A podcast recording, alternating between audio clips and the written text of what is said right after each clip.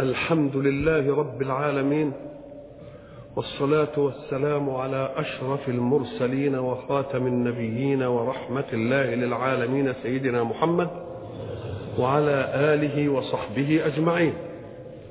وبعد فقد انتهينا في اللقاء السابق عند خواطرنا حول قول الحق سبحانه أعوذ بالله من الشيطان الرجيم.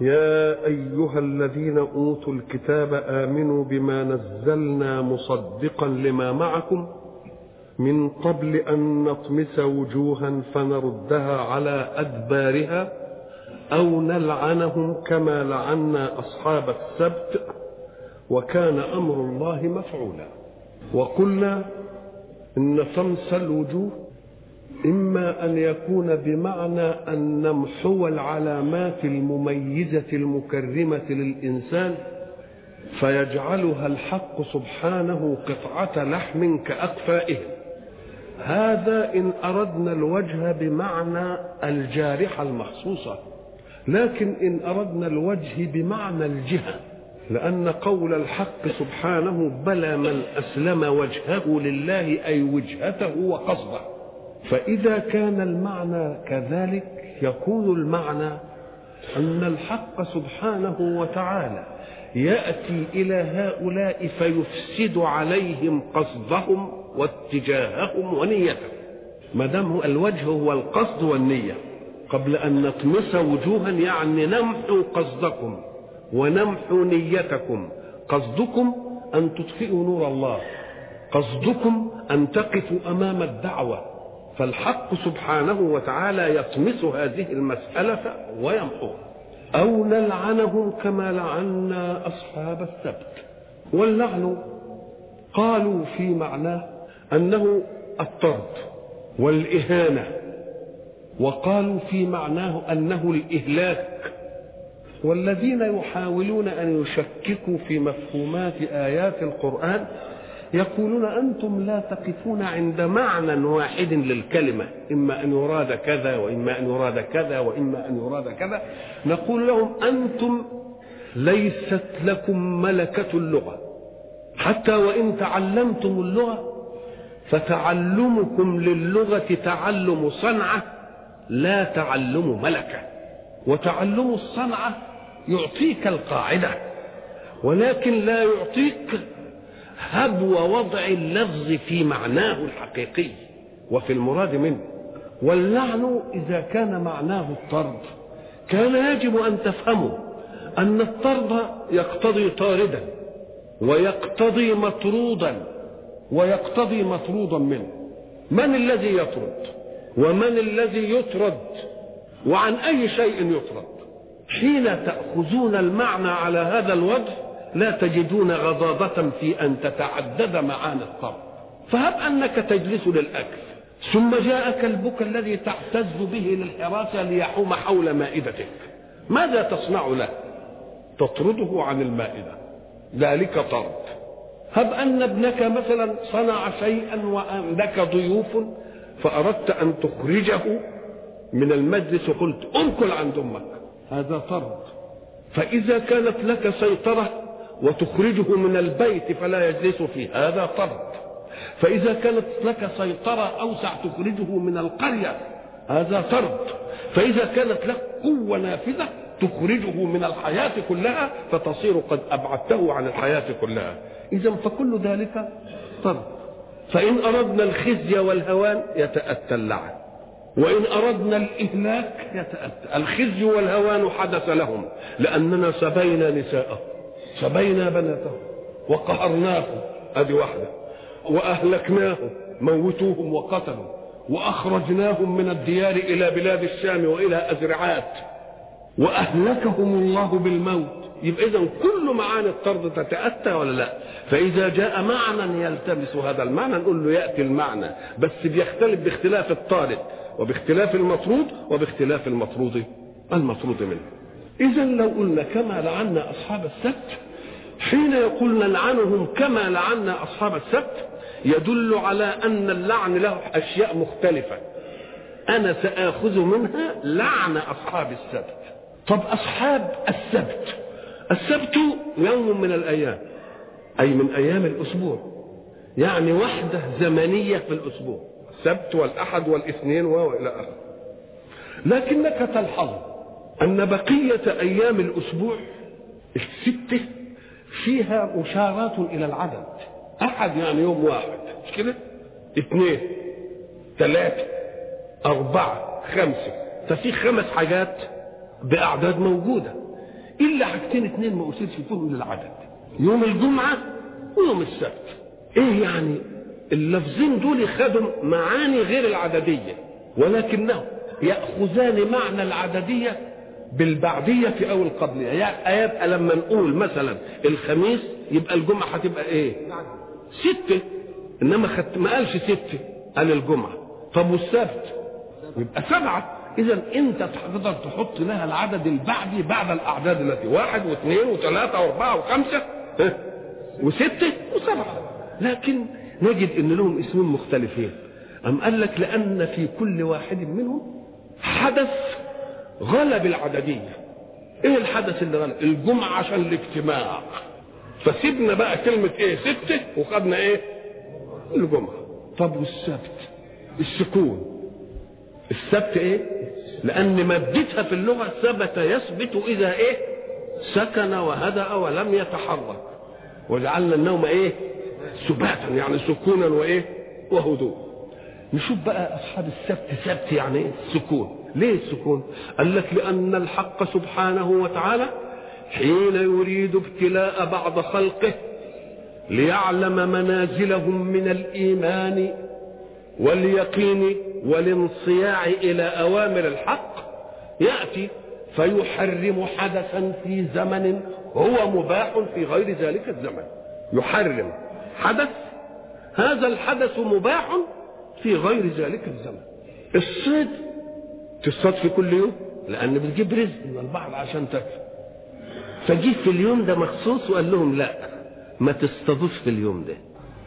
يبقى يسكنوا عن الحركة تحركوش فيه طب أدي ثبت يثبت بمعنى إيه؟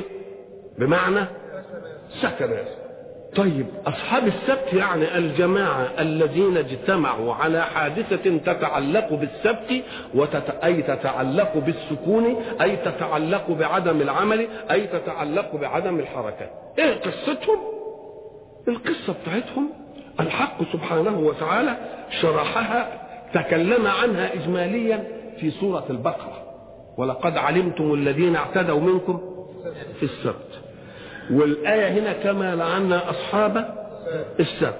لكن القصة بالتفصيل ذكرها الحق سبحانه وتعالى في الآية 166 من سورة الأعراف حين يقول الحق عنهم واسألهم عن القرية التي كانت حاضرة البحر. الخطاب لرسوله صلى الله عليه وسلم فهو السائل هو المأمور أن يسأل الله الآمر. والرسول هو الذي سأله الله أن يسأل. والمسؤولون هم أصحاب الحكاية اليهود. حين يطلب الحق خبرا مؤكدا من الأخبار قد يلقيه خبرا فيصدقه أهل اليقين.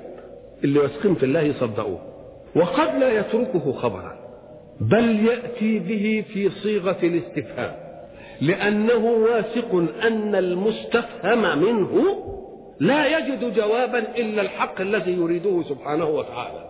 إذا واحد جه قال لك ده فلان ده أهملني ولا بيعتنيش بيا ولا بتاع وبعد ذلك جيت أنت قلت للي بيقول لك هذا الكلام قلت طب هاته كده هاته. تقول له ألم أصنع معك كذا؟ هو لم يقل أنا صنعت كذا إنما عملها طرحها في إيه؟ صفة سؤال. عشان هو اللي إيه؟ هو اللي يجاوب. يقوم هو دوكا اكمنها حصلت ما يجدش مندوح على أنه يجيب. يبقى الخبر جه من مين؟ من صاحبه مش مننا فلما ربنا بيقول له اسألهم عن القرية كأن ذلك حدث لا يستطيعون إنكاره. وكان من الممكن أن يقص الله الحدث من عنده ولكنه يريد أن يوثق الحدث توثيقا لا يحتمل إنكار منكر ولا مكابرة مكابر. فقال أنا لا أقول عن الحدث ولكن يا محمد اسألهم أنت عن هذه الحادثة. فسيكون جوابهم جوابا مطابقا لما أحب أن يقول. لأنها مسألة واضحة لا تنكر. يعرفنا بقى اذا إمتى يسأل؟ إذا أراد أن يوثق الخبر توثيقا يمنع عنه الإيه؟ الإنكار. اسألهم عن القرية التي كانت حاضرة البحر. وطبعا كلمة قرية نأخذها بقى على إنها من القرى. القرى أن تكرم واحدا مقبلا عليك كضيف مثلا. بس يعني مش ما عندكش اللي يديله قرى كامل. يا دوب قرية واحدة يا دوب عندك أكلة واحدة تاكله مثلا وهو فايت كده جعان تديله قرية واحدة. إن كانت بقى تبقى أم القرى يبقى فيها إيه؟ يبقى فيها حاجات كتير يبقى مأخوذة من الإيه؟ ده كلام على الأول دي القرية. وحاضرة البحر يعني الحاضر هو القريب. يقال حضر فلان أي أصبح على مقربة إيه؟ مني. والحاضرة أيضا هي التي إن طلبت فيها شيئا وجدته. يبقى كل شيء إيه؟ زي ما شوقي رحمة الله عليه الليل بجانبي كل شيء إذا حضر فكذلك الحضر معناها إن كل حاجة إيه؟ البادية يا دوب على قد بقهم بيجيبوا على قد بقهم إنما الحضر يبقى فيها إيه؟ يبقى فيها كل حاجة كل حاجة حاضرة. ولذلك حضر ضد إيه؟ ضد بادية. أخذوا منها الحواضر بقى. الحواضر اللي هي زي العواصم الإيه؟ يبقى كلمة حاضرة البحر. تاخدها قريبة من البحر. أو أنها هي البلد اللي إيه؟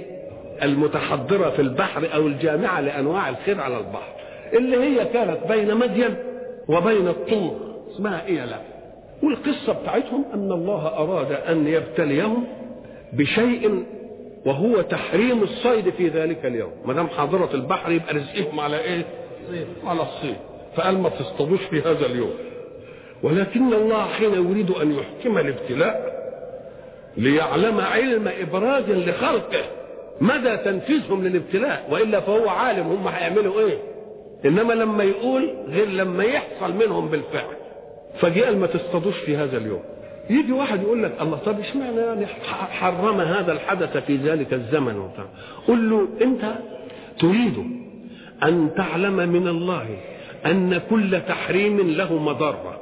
نقول لا قد يكون تحريم ابتلاء واختبار. ولذلك ربنا قال فبظلم من الذين هادوا حرمنا عليهم طيبات أحلت لهم هي الطيبات حلال. إنما هم عملوا حاجة قلت له ما دام أنت تجاوزت حدك وأخذت ما ليس حلا فجعلته حلا أنا لازم أجعل من الحل اللي لك حرام. تبقى دي قبلتي اشمعنى انت اقترأت على محرم فأحللته؟ ما دام انت عملت كده ولم ترتضي تحليلي وتحريمي أنا هاخد شيء من اللي كان حلال لك وأحرمك منه. ده كلام على يبقى إذا لا تتطلب من كل تحريم إن هو يكون فيه مضرة. هو فيه مضرة في النهاية إنما المضرة اللي بتنشأ أن الحق سبحانه وتعالى يريد أن يكون الإيمان مش معرش. لا إيمان له أصول إيه؟ ثابتة. ولذلك مش عايز من الناس من يعبد الله على حرف. فإن أصابه خير اطمأن به وإن أصابته فتنة. إن قال لا مش عايز دي. هو عايز منك إيمان يعني إيمان. ولذلك مثلا بعض الناس يقول لك أنا حزكت عشان مالي يزيد. نقول له طلع حتة مالك يزيد دي أنت بتزكي لأن الله طلب منك أن إيه؟ كن ده بتحصل ده موضوع آخر. لعل الله يبتلي إيمانك وشوفك أنت مقبل على الحكم لأن الله قال أم لأنه سيعطيك ربحا زائدا. طب ما هو لما يعطيك ربح زائد هتروح تعمله برضه. مش كده ولا لا؟ فلكن هو عايز إيه؟ اللي بيقبل على الحكم لأن الله قال فحق سبحانه وتعالى حرم عليهم الصيد في يوم السبت بظلم منهم. فلما حرم عليهم الصيد في يوم السبت من الجائز جدا أن لا يكون هناك مغريات على المخالفة ولكن الحق يريد أن يبلوهم بلاء حقا فيأتي في اليوم اللي محرم فيه الصيد ده ويخلي السمك يا إيه؟ شراعا أنت ما شفتش مثلا السمكة ماشية كده والشوكة بتاعتها باينة؟ شراعا يعني إيه؟ زي زي الشراع بتاع المركب كده. الله ده معناها إيه دي؟ ده, ده إغراء إغراء بالمخالفة. لو السمك ما ظهرش في اليوم ده كانت تبقى حاجة عادية. إنما يلتفت كده هو يلاقي السمك شرع كده عامل زي المراكب ماشي كده ومطلع من بتاع استأتيهم حيتانهم يوم سبتهم إيه؟ شرع. ويوم لا يثبتون. لا تأتي. شوف الابتلاء بقى جاي من كام زاوية. بقى يوم سبتهم تيجي الحيتان إيه؟ شرع. ويوم وغير السبت ما تجيش خالص. تخليهم إيه؟ لو كانوا بقى على اليقين والإيمان خلاص يلتزموا الأمر. إنما الله سبحانه وتعالى يريد أن يمحصه التمحيص الدقيق. فهم يعملوا إيه؟ يكفيهم ينفذوا الأمر. إنما طمعهم المادي. صعبان عليهم السمك اللي يظهر يوم السبت ده ما ي... ما يمسكوش. صعبان عليهم الحكاية دي أفضل. لو أنهم وثقوا بعطاء الله في المنع ما هو قد يكون لله في المنع عطاء. بس مين اللي يتنبه ليه؟ كانوا قالوا ده ما عند الله خير من الإيه؟ من السمك الشرع ده اللي بيجي لنا ده اللي بالفتنه دي لا هم عملوا إيه؟ احتالوا حيل. زي ما يعملوا جبي ها؟ زي يعملوا ملائف ويخلوا السمك اللي يجي شرع دون ويروح محبوس بس في المية. وبعدين يجوا في اليوم الثاني يلاقوه محبوس. وما هو معنى الصيد؟ هو جعل الشيء في السمك في حيازتك. وانت مع دام عملته بحيث تتمكن من حيازته في أي وقت. تبقى اصطدت ولا ما اصطدتش؟ يبقى عمالين بيحتالوا على إيه؟ آه الله. يبقى إيه؟ واسألهم عن القرية التي كانت حاضرة البحر اذ تاتيهم حيتانهم إيه؟ إذ تأتيه آه في إذ يعدون في السبت إذ تأتيهم حيتانهم يوم سبتهم شرعا ويوم لا يسبتون لا تأتيهم. كذلك نبلهم بما كانوا إيه؟ يفسقون. ما دام بيفسق وبيحل لنفسه شيء حرمه ربنا عليه؟ يقوم يقول له ربنا طيب ما دام أنت بقى عملت كده أنا هحرم عليك شيء؟ أحلته ليه؟ اشمعنى انت يعني عملت لنفسك حرية في أن تحل ما حرمت؟ سيبني أنا بقى أنا برضه أحرم ما أحللت. وإذ قالت أمة منهم لم تعظون إيه؟ قوما الله مهلكهم. برضو وجدت عناصر خير ولا لأ؟ قال لهم يا جماعة قعدوا يعظوهم. فقالوا لهم التانيين قالوا ما لم تعظون قوما الله مهلكهم؟ يبقى فيه اثنين في ناس في ثلاثة جماعة خالفوا وجماعة حبوا يوعظوهم. لئلا يخالفوا ادي واحدة وفي جماعة لاموا اللي بيوعظوهم هم لاموا اللي بيوعظوهم عشان بيوعظوهم أما قال لك لا ما تسيبهم ينتعوا من كلبهم. الله مهلكهم أو معذبهم عذابا إيه قالوا لا إحنا مش مسألة مش مسألتهم. المسألة إحنا بنعمل عذر أمام الله عنا. إحنا سكتنا على المنكر. فإحنا بنعمل لنفسنا مش لهم هم. قالوا معذرة إحنا بنعمل دي عشان إيه؟ عشان نفسنا. الشاهد فلما نسوا ما ذكروا به أنجينا الذين ينهون عن السوء وأخذنا الذين ظلموا بعذاب باسم ما دام أنجينا يبقى مقابلها إيه؟ أهلكنا. يبقى جاء هنا الإيه؟ اللعن هنا بمعنى الإيه؟ بمعنى الهلاك. أو نلعنهم كما لعنا إيه؟ أصحاب السبت. وكان أمر الله مفعولا. أمر الله مفعول نعم. لأن الحق سبحانه وتعالى بقدرته الشاملة. وصفات جلاله الكاملة لا يتخلف شيء في وجوده عن أمره فإذا وعد بشيء يبقى لازم إيه يحصل إذا أوعد بشيء يبقى لازم إيه؟ ليه؟ يحصل. ليه؟ لأن الذي يتخلف من وعد أو وعيد إنما يكون ذلك من البشر. لأنك قد تعد إنسانا بخير. ولكنك ساعة أداء الخير لا تجده. تبقى أنت قدرتك هي اللي عايزة. توعد إنسانا وتهدده بشر. وهتعمل فيه كذا بكرة ما يمكن بكرة بقى يجي مرض كده يقعدك ويخليك ت... الله. يبقى إذا أنت لا تستطيع إنفاذ شيء من وعدك ولا شيء من وعيدك. ليه؟ لأن قدرتك من الأغيار. وما دام قدرتك من الأغيار توجد أو لا أو لا توجد. لكن الحق سبحانه وتعالى إذا قال بوعد أو قال بوعيد أيوجد شيء يغير هذا؟ يبقى إذا ساعة ما ربنا يقول اعرف إنه إيه؟ إنه حاصل. ولذلك قلنا قديما أن الحق سبحانه وتعالى حينما يأتي ليوزع الأحداث على الزمن. في حدث قبل ما تتكلم. حصل قبل ما تتكلم. بتقول عليه فعل إيه؟ ده فعل ماضي. يعني إيه؟ يعني الحدث وقع في زمن قبل زمن تكلمك. مش كده؟ طب وإن كان الحدث في وقت تكلمك بنسميه إيه؟ مضارع أو بنسميه للحال أو الاستقبال على الأول يبقى المضارع صالح للحال والاستقبال. قلت يأكله يبقى دلوقتي سيأكله يبقى هيأكل إيه؟ بعدين فإذا قلت عن أمر مستقبل إن الأمر ده سيحدث. أتملك أنت أن يحدث؟ آه. يبقى إذا الكلام منك على الاستقبال قد يكذب وقد يصدق. لكن إذا قال الحق عن أمر مستقبل يبقى معناه إيه؟ معناه إنه حادث لا محالة. ولذلك الزمن عند ربنا ملغية الحكاية دي ملغية؟ ولذلك قلنا إيه؟ عند قول الحق سبحانه وتعالى أتى أمر الله. طب أتى دي فعل إيه؟ ماضي. طب بالله كده هات منطق كده يقول أتى أمر الله قبل أن أتكلم. فلا تستعجلوه. طب معنى فلا تستعجلوه إنه لسه ما حدثش؟ فلا تستعجلوه معناه إيه؟ أنه ما حدثش. لكن قوله أتى يدل على أنه حدث قبل ما يتكلم. يبقى أتى دل على أنه حدث قبل التكلم. فلا تستعجلوه دل على أنه لم يحدث. يبقى بقى اللي بيشكك في القرآن يقول لك يا أخي القرآن ده عمال إيه طب ما هي أتى؟ ده أتى. نقول له الكلام ده عندك أنت. لكن إذا قال الله أنه سيأتي يبقى آت لا محالة. فاحكم على الحدث المستقبل من الله على أنه أمر كائن كما يكون كائنا ماضيا. قال كده مفيش حاجة تقف أمامه. أتى أمر الله يعني إيه سيأتي ولكن سيأتي منه لا توجد قدرة في خلقه إيه؟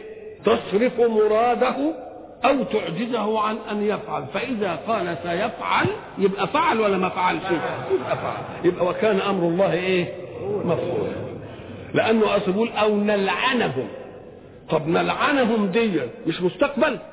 ما هو واحد يقول لك نلعنهم لسه جاية يمكن ما يحصلش. نقول له لا يا حبيبي ده أمر الله إيه؟ ده أمر الله مفعول. اوعى تاخد نلعن دي بتاعة المستقبل دي عشان تطبقها عند مين؟ عند ربنا. ليه لأن الحق سبحانه وتعالى بيقول لك أنت اللي عندك المستقبل والمستقبل قد يقع منك وقد لا يقع لأنك لا تملك أسباب نفسك. هعمل الشيء الفلاني بكرة. طب ما يمكن بكرة إن شاء الله ما تبقاش أنت موجود. أدي واحدة طيب هقابل فلان. طب انت موجود وفلان ما يبقاش موجود. يضيع. يروح. مفهوم؟ طب عشان اكلمه في الشيء الفلاني. طب ما يمكن رأيك يتغير والشيء الفلاني قبل ما تتكلمه يكون جالك. الله. أنا هنتقم منه. ما يمكن على ما يجي وقت الانتقام يكون قلبك رضي. الله. إذا انت ما تملكش آه؟ انت لا تملك شيئا من هذا. يبقى ما يصحش انك انت تجادل ولذلك يعلمنا الله. الأدب مع الأحداث ومع الكون ومع المكون ويخرجنا عن أن نكون كذابين. يقول لرسوله ولا تقولن لشيء إني فاعل ذلك غدا إلا أن يشاء الله. عشان ما تبقاش كذاب تقول أنا فاعل ذلك غدا وبعدين ما تفعلوش. ما دام ما تفعلوش تبقى أنت طلعت إيه؟ كذاب. كذاب ومبترئ لأنك انت فرضت نفسك موجود. لأن كل حدث من الأحداث زي ما قلنا يحتاج إلى إيه؟ فاعل. مش كده؟ يحتاج إلى مفعول يقع عليه. مش كده؟ ويحتاج إلى إيه؟ زمن. ويحتاج إلى سبب. هتعمله ليه؟ ويحتاج إلى قدرة تبرزه في المستقبل. طب قل لي بالله ما الذي تملكه من عناصر الفعل؟ لا تملك وجود نفسك ولا تملك وجود المفعول ولا تملك السبب ولا تملك القدرة. ما تملكش حاجة أبدا. يبقى أدبك تخليك تقول إيه بقى؟ تقول إن شاء الله؟ إما حطيت هنا قلت ما أنا قلت إن شاء الله وما شاءش. يبقى خرجت من التبع ولا لأ؟ ولا طلعتش كذاب ولا لأ؟ ولا تقولن لشيء إني فاعل ذلك غدا إن شاء الله. إذا قول الحق. وكان أمرا مفعولا لأنه قال أو نلعنه ما دام أو نلعن نلعن دي فعل إيه؟ فعل مضارع. المضارع ده يجي بعدين. يوم واحد يقول لك أهو قال هيلعن يعني هيلعن. يقول له وكان أمر الله إيه؟ ولذلك ساعة ما تقول وكان الله غفورا رحيما. تقول ولا يزال غفورا رحيما. ولا يزال؟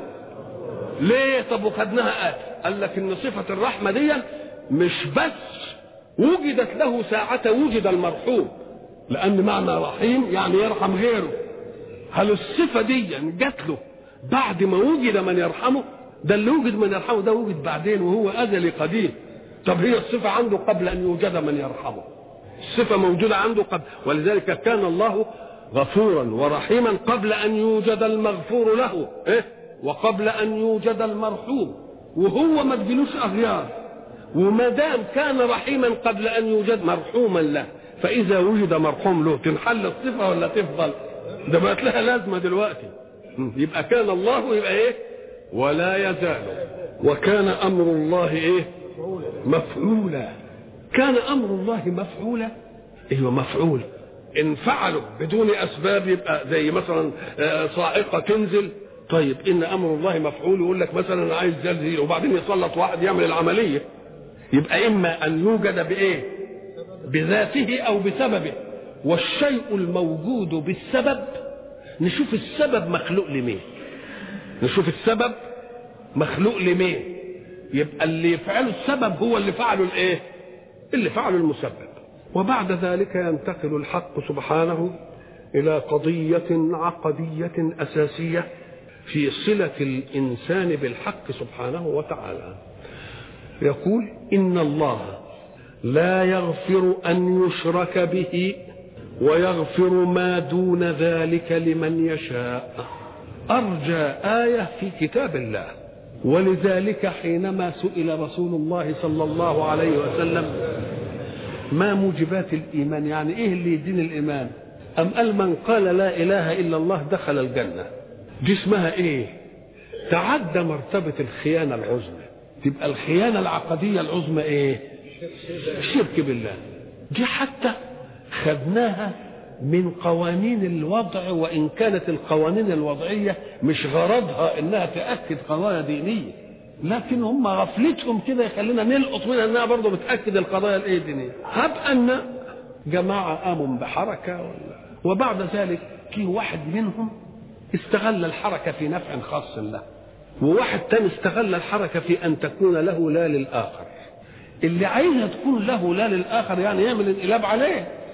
يبقى دي اسمها إيه دي بقى؟ دي خيانه عظمى. إنما لما يكون بيهلب بيعمل لأنها ما راحتش الميت الخيانة العظمى. اذا في قانون البشر برضه فيه خيانة عظمى وفيه انحراف مقبول. الانحراف المقبول اللي ما يتعرضش للسيادة دي. إنما حاجة تتعرض للسيادة يبقى فيها قطع فالحق سبحانه وتعالى بيقول أصل القضية الإيمانية أن الله سبحانه وتعالى يريد منكم أن تعترفوا بأنه الإله الواحد الذي لا شريك له. حين تعترف بأنه الإله الواحد الذي لا شريك له تلك حصن الإيمان. ولذلك يأتي الحديث اللي يقولوا عليه حديث قدسي يقول لك إن لا إله إلا الله حصني ومن دخل حصني أمن عذابه. أبو ذر لما قال للنبي المحاورة اللي حدثت بينه في الآية دي قال له من قال لا إله إلا الله دخل الجنة. قال له يا رسول الله وإن زنى وإن سرق. قال له وإن زنى وإن سرق. قال له يا رسول الله وإن زنى وإن سرق. قال له وإن زنى وإن سرق. يا رسول الله وإن زنى وإن سرق. قال له وإن زنى وإن سرق. رغم انف أبي ذر. أبو أبو أبو ذر غيران. أبو ذر رضي الله عنه إيه؟ غيران انت غيران صحيح. هو ساعة ما قال له رغم أنف أبو ذر دي زعلت أبو ذر؟ ابدا ما زعلوش ولذلك كان لما يجي يحكيه يقول إيه من قال لا إله إلا الله دخل الجنة رغم أنف أبي ذر. مبسوط. ليه؟ لأنها فتحت إيه؟ فتحت. لأن إذا لم يكن هذا يبقى ما الفارق بين من اعتقدها وقالها وبين من لم يقلها؟ إيش يجي الفرق إزاي؟ يبقى لازم يكون لها تميز ولا لا؟ يبقى له تميز. وكل جريمة موجودة في الإسلام. الله جرمها يبقى إذن أنها قد تحدث. ساعة يقول والسارق والسارقة فاقطعوا أيديهما. مش برضو أجاز أن يسرق المؤمن؟ جاز طب الزاني والزانية برضو أجاز. غفلة من الغفلات وتحصل منه حادثة من الإيه؟ من الحوادث، إنما دي بقى الاستغفار يقوم يقول لك صلي وما بين الصلاتين كفارة، مش كده ولا لا؟ الصلاة للصلاة كفارة مما بينهم، الجمعة للجمعة كفارة، الحج مش الصوم كفارة، الحج كفارة، يعني ربنا بيعمل أوكازيونات متعددة عشان المغفرة وعشان الرحمة. فالحق سبحانه وتعالى بيقول إن الله لا يغفر أن يشرك به. الله. إذا الحق سبحانه وتعالى يريد منا المسألة دي مش لمصالحه خدوا بالكم إنها ليست لمين؟ ليست لصالحه إنما لصالحكم أنتم. ليه؟ قال لك حتى لا تتعدد آلهة البشر في البشر. حتى لا تتعدد آلهة البشر. كل اللي قوي عنك في أي حاجة تبقى تخضع له. أم قال لك لا إخضع لواحد فقط يكفيك كل هذا الخضوع. اعمل لوجه واحد يكفيك كل الإيه؟ كل الاوجه وتقعد كده حاطط رجل على رجل انك مؤمن. مفهوم؟ يبقى الامام بيعلمنا إيه؟ العز الكرامة. وبدل ما ينحني لكل ذي قوة في أي معنى من المعاني. يقول لك لا خلي ظهرك واقف. أوعى تنحني إلا له. بس. انتهت المسألة. يبقى إذا التقعيد ده لا يغفر أن يشرك به. معمول له ولا له؟ يقول لك هو عايز منكم إيه؟ ماذا يريد؟ ده خلق الكون كله بصفات قدرته وكماله. يبقى لم تنشأ له صفة لم تكن موجودة أنتوا جبتوا له صفة أنتوا زودت له حاجة طب ده بصفات الكمال أوجدكم وبصفات الكمال كان قيوما عليكم يبقى أنتوا ما عملتوش له حاجة تبقى انت كونك تشهد أن لا إله إلا الله دي مصلحتها بالنسبة لله؟ ولا شيء يبقى مصلحتها بالنسبة لمين؟ بالنسبة للعبد ولذلك إيه؟ اعمل لوجه واحد يكفيك كل الإيه؟ ولذلك قلنا إن الحق سبحانه وتعالى يريد من عباده أن يجتمعوا كل أسبوع مرة. قد تصلي فردا فردا في مصنعك في. في مزرعتك في أي مكان. إنما يوم الجمعة لازم إيه؟ لازم تجتمع. ليه؟ لأن إحنا قلنا من الجائز أنك تذل لله فيما بينك وبينه. وتقعد تخضع وتقعد تسجد وتقعد تبكي. بنا. لا ده هو عايز الحكاية دي قدام الناس. عشان اللي انت شايف له هيلمان تقول يا ده كان بيعيط ويايا وإحنا بنصلي واللي له عنطسه واللي تشوفه عمال الله الله الله ولما تيجي في الحجيج وتشوف الكل بقى وتشوف رئيسك وتشوف اللي له جاه وتشوف وعمال ماسك البتاع وعمال ينهنه تقول الله. تبص له كده تقول له يا سلام استوينا في العبودية؟ استوينا في العبودية؟ يبقى ما فيش حد يعمل على حد إيه؟ إله. يبقى المسألة لمصلحة مين؟ إن الله لا يغفر أن يشرك به. لأنه لو غفر أن يشرك به لتعدد الشركاء في الأرض. وحين تتعدد الشركاء في الأرض يبقى لكل واحد إيه؟ إله. وما دام لكل واحد إله تفسد الأرض نتمر جميعا ويا بعض بأمره فلا سيادة لأحد ولا عبودية لأحد عند أحد. يبقى إن الله لا يغفر أن يشرك به لمصلحتنا ولا لا. لمصلحتنا الله ويغفر ما دون ذلك لمن إيه؟ لمن يشاء. بيقولوا بقى إن سبب الحكاية دي إن وحشي قاتل حمزة. لما ذهب بقى وكانوا قالوا له قتلت حمزة هنعتقك وبعدين لم يوفوا له بالإيه؟ بالعهد وبعدين راح وندم وحب يؤمن وبعدين أرسل إلى رسول الله صلى الله عليه وسلم هو ومعه يا رسول الله إحنا عايزين نؤمن لكن إحنا سمعنا والذين يدعون مع الله إلها آخر. إيه؟ آه دي وإحنا دعونا مع الله إلها آخر فنخاف إننا إيه؟ ما ندخلش في المغفرة والرحمة. أم قال إلا من تاب وآمن وإيه وعمل. قال يا, رسول الله يمكن ما نقدرش نعمل العمل الصالح اللي هو ي... قال ويغفر ما دون ذلك لمن يشاء. اما لعل المشيئة لا تشملني. فأنزل الله إن الله يغفر الذنوب جميعا. اذا المسألة كلها إيه؟ تلطف بخلقه. واعتبار عمليات الغفلة دي طارئة للبشر. وما دام الحق يقنن تقنينات يبقى من الجائز إنها تحدث. من الجائز إنها تحدث. بس بقى إذا حدثت معصية من واحد ثم استغفر عنها إياك أن تجيب لها سيرة عنده تاني. افرض واحد شهد زور. افرض واحد عمل ذنب ثم استغفر الله منه وتاب. اوعى تقول له يا شاهد الزور. لأنه استغفر من يملك المغفرة. ما تعملش انت بقى انه مذنب عندك بقى. اللي يملكها بقى خلاص. انتهت الايه؟ انتهت ليه؟ علشان ما يذلش الناس بمعصية فعلت. بل بالعكس لأن أصحاب المعاصي الذين أسرفوا على أنفسهم يكونون في نظر بعض الناس هينين. يقول لهم لا ده كلما لزعته التوبة وندم على ما فعل كتبت له حسنة.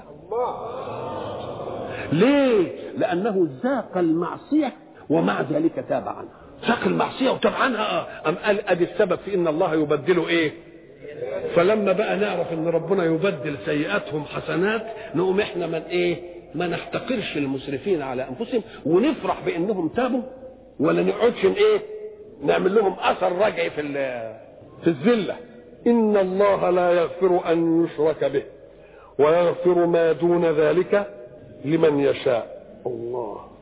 ومن يشرك بالله فقد افترى إثما عظيما. من يشرك بالله فقد افترى ما معنى الافتراء؟ الكذب المتعمد. الكذب المتعمد. لأن في واحد يقول لك قضية على حسب اعتقاده فيبقى هي القضية كاذبة. يقول لك والله فلان زار فلان امبارح هو قايلها على حسب اعتقاده؟ حد قال له كلمة حد شاف مظاهر الزيارة ما حصلش يبقى كذب ولا مش كذب. إنما هو عارف إنه ما زارش ويقول إنه زار. يبقى ده اسمه إيه؟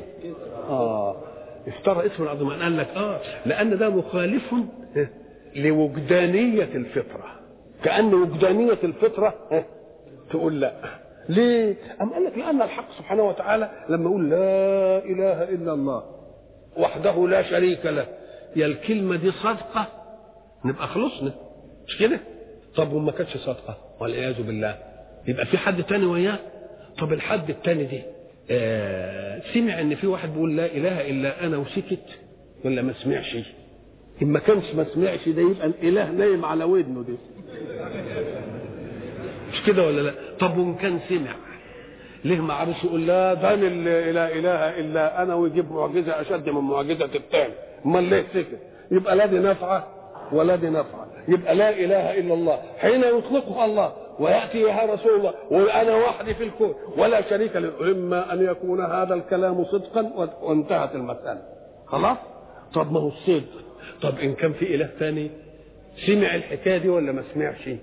ما كانش ما سمعهاش يبقى ينفع إنه يبقى إله؟ طب وإن كان سمعها وسكت وبقى أرنب كده ولا اتكلم. برضه ينفع إنه يبقى إله؟ يبقى اذا المسألة صادقة ولا مش صادقة؟ كده بالبداهة كده ولا هي عايزة لف ولا هي عايزة إيه؟ ولا عايزه دوران ومن يشرك بالله فقد افترى اسما عظيما. الافتراء كما يكون في الفعل والاعت... في الكلام يكون في الاعتقاد أيضا. اسم عظيم يبقى فيه اسم برضه مش عظيم. أم قال لك الاسم العظيم اللي يخل قضية واحدة في الكون. اللي يخل قضية واحدة في الكون. إنما اللي يخل قضية عامة تشمل الوجود كله. تبقى إيه دي؟ ثم يقول الحق سبحانه وتعالى عودا على هؤلاء اليهود. ألم ترى وبرضه ألم ترى كما قلنا إلى الذين يزكون أنفسهم. التزكية هي التطهير وهي النماء. ومنها أخذت كلمة إيه؟ الزكاة. تطهير ونماء. قال لك التطهير بيزيل الأقذار. النماء بيربب المادة يعني ينمو. يبقى إذا ما فيش فيه أقذار وإيه؟ ونامي. يبقى واخد المسألتين الاثنين. قال لك لأن أنت ما تجيش في قذر وتقول ده ينمو. طب ما هو هينمو بقذرته تبقى عشان ينمو يبقى إيه؟ يبقى لازم طاهر الأول. يبقى إذا درء المفسدة مقدم دائما على جلب المصلحة. درء المفسدة يقدم على إيه؟ على جلب المصلحة. ألم تر إلى الذين يزكون أنفسهم؟ طب زكوا نفسهم. قالوا إيه يعني؟ ما هم قالوا مش قالوا كده نحن أبناء الله وإيه؟ وأحباؤه. طيب ادي واحدة مش قالوا لن يدخل الجنة إلا من كان هودا أو نصارى؟ مش كده؟ يبقى عمالين يزكوا إيه؟ أنفسهم. الله. يبقى إذا منهي عن الإنسان أن يزكي نفسه. طيب تزكية؟ طهر نفسه من العيب وإدى نفسه نماء وإدى نفسه مثلا نظافة وإدى نفسه قوة. طب وإذا كانت حق ممنوع أن يزكي نفسه؟ هم لما قالوا نحن أبناء الله وأحباؤه. الكلام ده صدق؟ لا. يبقى هم زكوا أنفسهم بباطل ولا لأ؟ طيب. إما قالوا لن يدخل الجنة إلا من كان هودا أو إيه؟ أو نصارى. الكلام ده حق. يبقى اذا الممنوع أن تزكي نفسك بالباطل. لكن إذا كانت التزكية بحق وتطلب في وقت من الأوقات التي لا تحتمل التجربة. افرض أنكم راكبين مثلا في زورق وبعد ذلك اللي بيجدف أو اللي ماسك الشراع أو نص ونص يعني والجو رقاء وهادي ثم قامت عاصفة. لا يقوى من يقود السفينة عليها. وفي واحد في الجالسين إنسان ماهر يقودها. يقوم يقول له تعالى لا أنا أوعى منك في الحكاية دي. أوعى أوعى. ويروح مزحزحه وماسك هو. يبقى هو زكى نفسه ولا لأ؟ يقول له آه لأن الوقت مش وقت إيه؟ مش وقت تجربة. وبيزكي نفسه بحق ليه؟ لأن العمل اللي مقبل عليه هيفضحه. إن ما كانتش المسائل تستقر على حسن بعد ما يعمل العمل هينفضح. مش كده ولا لأ؟ يبقى إذا فيه فرق بين التزكية بالباطل وبين التزكية بالإيه؟ وبين التزكية بالحق وإلى لقاء آخر إن شاء الله